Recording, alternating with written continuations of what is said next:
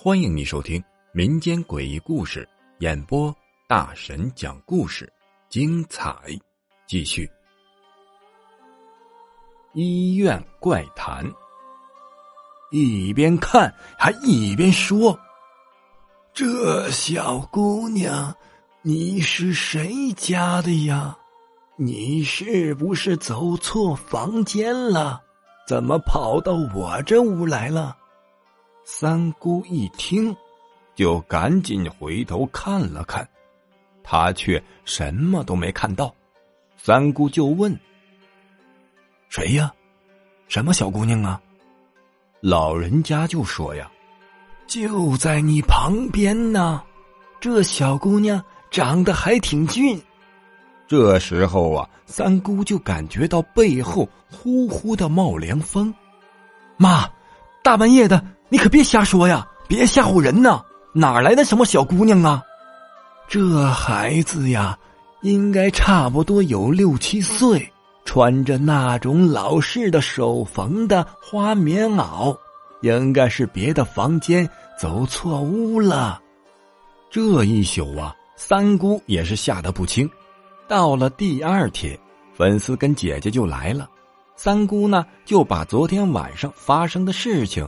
跟他们说了一遍，姐姐呀会一些东西，懂一些这方面的事儿。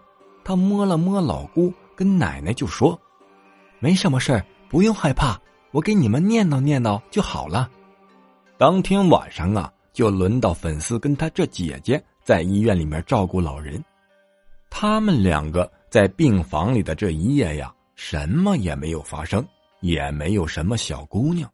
粉丝就以为呀，他姐姐是念叨完了，那个小姑娘也就走了。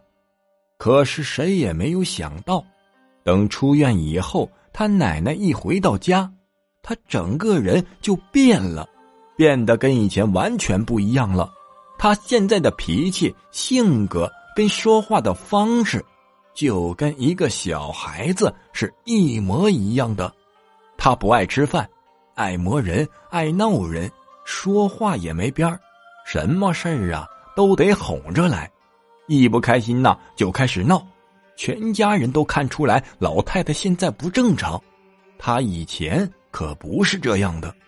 粉丝也觉得奶奶生了一场病以后，怎么就变成小孩了呢？